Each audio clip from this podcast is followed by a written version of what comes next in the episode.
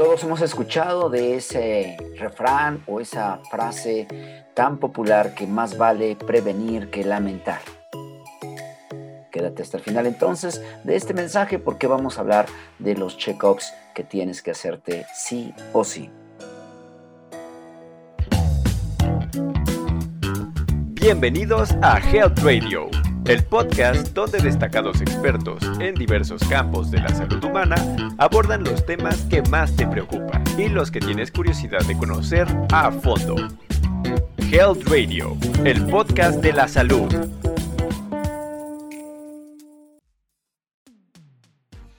Hoy vamos a hablar sobre los check-ups que tienes que hacerte sí o sí para prevenir enfermedades. Muchas de ellas quizá no se puedan prevenir al 100%, pero sí se pueden tratar y manejar para evitar la letalidad que a muchos pueden causarle muerte prematura. La primera pregunta sería, ¿a partir de cuándo me tengo que hacer un chequeo médico o un check-up? Bueno, depende de los factores de riesgo de cada persona. Hay casos en los que a partir de los 15 años se debe empezar a realizar un chequeo anual. Ah, la idea de un check-up es justamente eso, determinar los factores de riesgo que tiene una persona y checarlos o monitorearlos frecuentemente para descartar o prevenir enfermedades o, como dijimos al inicio, todo lo que se puede eh, prevenir en cuanto a muerte prematura o complicaciones, morbi, mortalidad son los términos médicos que se usan. La verdad es que también no queremos exagerar ni mucho menos recomendarte algo que no sea viable. Eh, hacerse check-ups cada mes, por ejemplo, eh, podré caer en cierto nivel de paranoia, salvo que sea por una situación específica o indicación clara de tu médico. Pero dependiendo, otra vez te lo digo, de tus factores de riesgo, puede que tengas que checarte cada seis meses, eh, cada año, cada tres años, dependiendo, dependiendo la situación clínica o tu entorno, como te encuentres ahora hay muchos beneficios entonces de hacerse un chequeo médico. Eh, de entrada, pues tú vas a conocer tu panorama general del estado de salud. En muchas, muchas ocasiones, en algunos eh, eh, foros, yo les comento, oigan, ¿cuántos de ustedes saben que tienen la presión elevada? Y hablo a jóvenes o adultos jóvenes o incluso personas de la tercera edad. Y la mayoría de ellos me dicen, no, yo estoy bien, no, no, yo me siento perfecto, me siento tranquilo. ¿Cuántos de ustedes tienen la, la azúcar o la glucosa elevada? no, no, no, yo también me siento bien. bueno, pero el sentirse bien, entre comillas, no significa necesariamente que tengas los niveles de glucosa, colesterol, triglicéridos, presión arterial en sus niveles adecuados. Es necesario hacerse chequeos médicos, porque la siguiente pregunta que yo les hago es, bueno, tú me dices que te sientes muy bien de tu presión o de tu azúcar, pero la pregunta claramente es, ¿cuándo fue la última vez que te mediste esa presión o ese azúcar o ese colesterol? Y si me dices nunca, o me dices hace tres años, o, o el día que me al trabajo y me pidieron un examen médico, bueno, fue entonces que me hice un examen médico, entonces creo que estamos fallando porque muchas ocasiones esas cifras se pueden alterar sin que sientas, hemos dicho alguna ocasión, del asesino silencioso, que es la presión arterial, pero otras enfermedades cardiometabólicas como el colesterol, la dislipidemia, la misma diabetes, son enfermedades que no se perciben al inicio, pero que sí pueden ir causando daños, son asesinos silenciosos y no lo sientes. Por lo tanto, los beneficios de un check-up médico siempre será que tú puedas percibir con objetividad, con datos eh, duros, cómo está tu panorama general de tu estado de salud. Puedes identificar con base en estos chequeos los factores de riesgo, eh, de enfermedades futuras incluso, porque el cuerpo te avisa. Es como un auto que ah, los que saben un poco de, y no se necesita saber mucho de mecánica, solamente que manejes un coche y empiezas a, detectar que te prende una lucecita en el tablero, o que hace un sonido raro, o que ya no arranca como antes. Todo eso te va a dar una señal de que algo está fallando. Y antes de que te deje varado o te deje, como dicen, tirado al medio camino o en medio periférico, tú tienes la oportunidad de hacer corrección. Así que identificar factores de riesgo de enfermedades futuras es un beneficio de hacer los chequeos médicos. Detectar enfermedades de manera temprana. Eh, como se ha dicho con el cáncer, eh, el cáncer es curable si se detecta a tiempo, pero ya cuando está todo diseminado, metástasis, complicaciones tremendas, ya no es factible hacer un tratamiento efectivo. Entonces, con un chequeo médico puedes tú detectar enfermedades a tiempo. Y si los padecimientos ya están presentes, entonces se puede hacer tratamientos correctivos, tratamientos preventivos y tratamientos que pueden igual en un momento dado salvarte la vida. Para eso necesitas un chequeo médico. Por otro lado, también otro beneficio del chequeo médico es ahorrar al contar con un tratamiento temprano. Nunca, nunca podemos comparar, eh, por ejemplo, reducir el colesterol ah, de una manera ah, correctiva porque ya está elevada, más de 200, o los triglicéridos, o todo el perfil de lípido está elevadísimo y tienes un riesgo cardiometabólico de un infarto muy elevado lo detectas a tiempo, lo tratas y sí vas a invertir un poco de dinero, seguramente vas a invertir.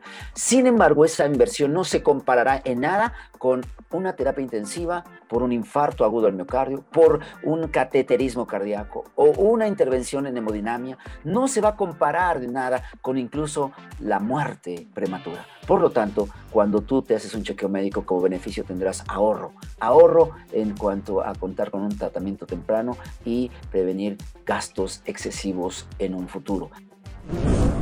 Finalmente, pues un beneficio grande es que te va a dar tranquilidad al estarte monitoreando, verte sano, a tener una calidad de vida correcta y a poder hacer los ajustes necesarios en el tiempo oportuno.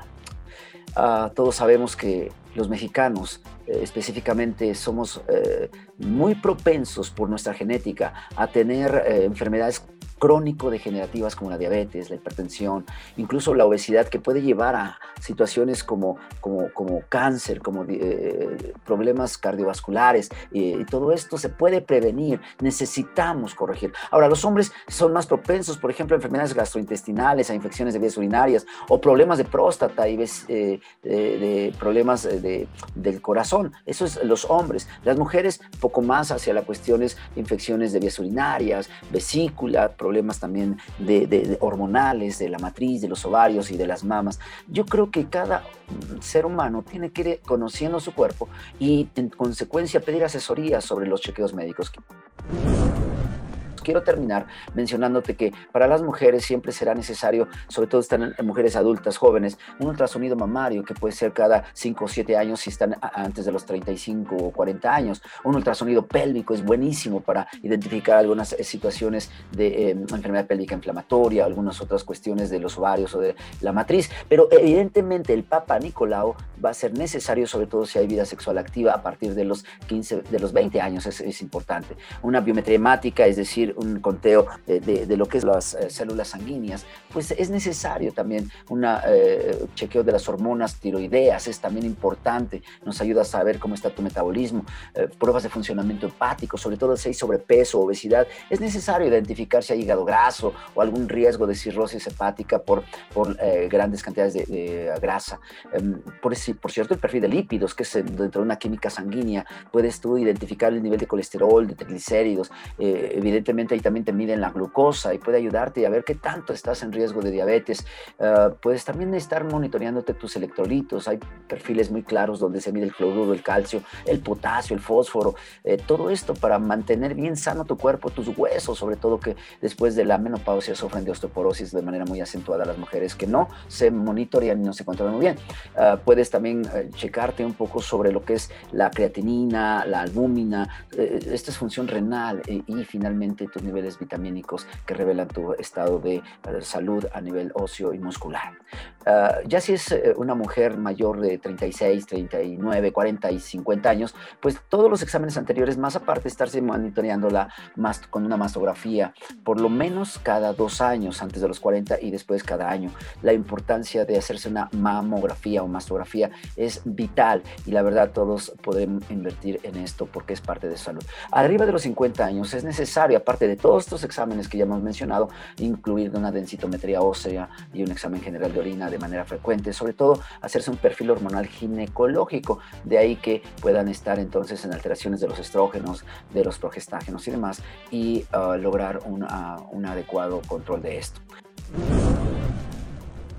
Y finalmente hablo de los hombres. Hombres adultos jóvenes de 20 a 40 años, es necesario hacerse estudios de sangre, eh, los mismos que de las mujeres, biometría hemática, química sanguínea, colesterol, glucosa, etcétera, pero también después de los 40, todos los exámenes de sangre que se ha mencionado para el adulto joven es necesario, más un antígeno prostático. Eh, esto se, se identifica una proteína producida por las células normales, así también como se identifican células malignas de la glándula prostática y que en muchas ocasiones es el coco, es el eh, talón de Aquiles de los hombres en la edad de 40 en adelante. Además, se pueden hacer otras mediciones, eh, mediciones de tacto rectal o mediciones de ultrasonido prostático para identificar cómo está esa glándula y identificar a tiempo algunos riesgos. Finalmente, puede hacerse y es muy recomendable que pues con un buen cardiólogo, en un buen gabinete de diagnóstico, el hombre adulto ya de 40 en adelante pueda hacerse una prueba de esfuerzo, pues muestra cómo responderá el corazón a una actividad física intensa. Y cuando hacemos ejercicio, eh, todos sabemos el corazón vuelve con más rapidez y, fuerza.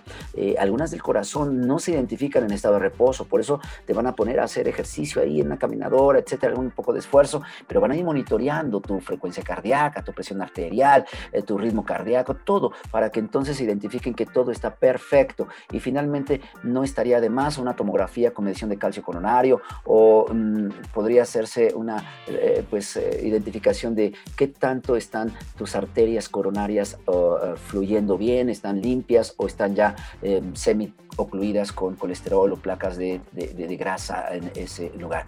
Todo esto es para prevenir, dijimos, muerte prematura, complicaciones letales que en un momento dado verdaderamente se pueden, se pueden prevenir. Así que espero te haya sido de utilidad esta pequeña eh, información. Indudablemente tienes que investigar más, tienes que asesorarte con tu médico de confianza y pues actuar porque la salud está en nuestras manos. Que tengas un excelente día y nos estamos escuchando en las próximas entregas.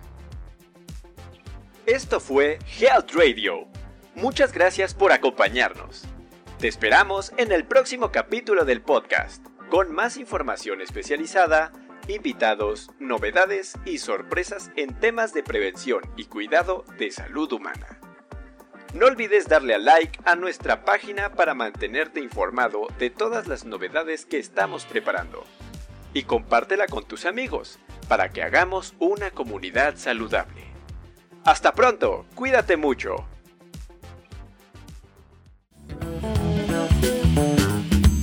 Health Radio, el podcast de la salud.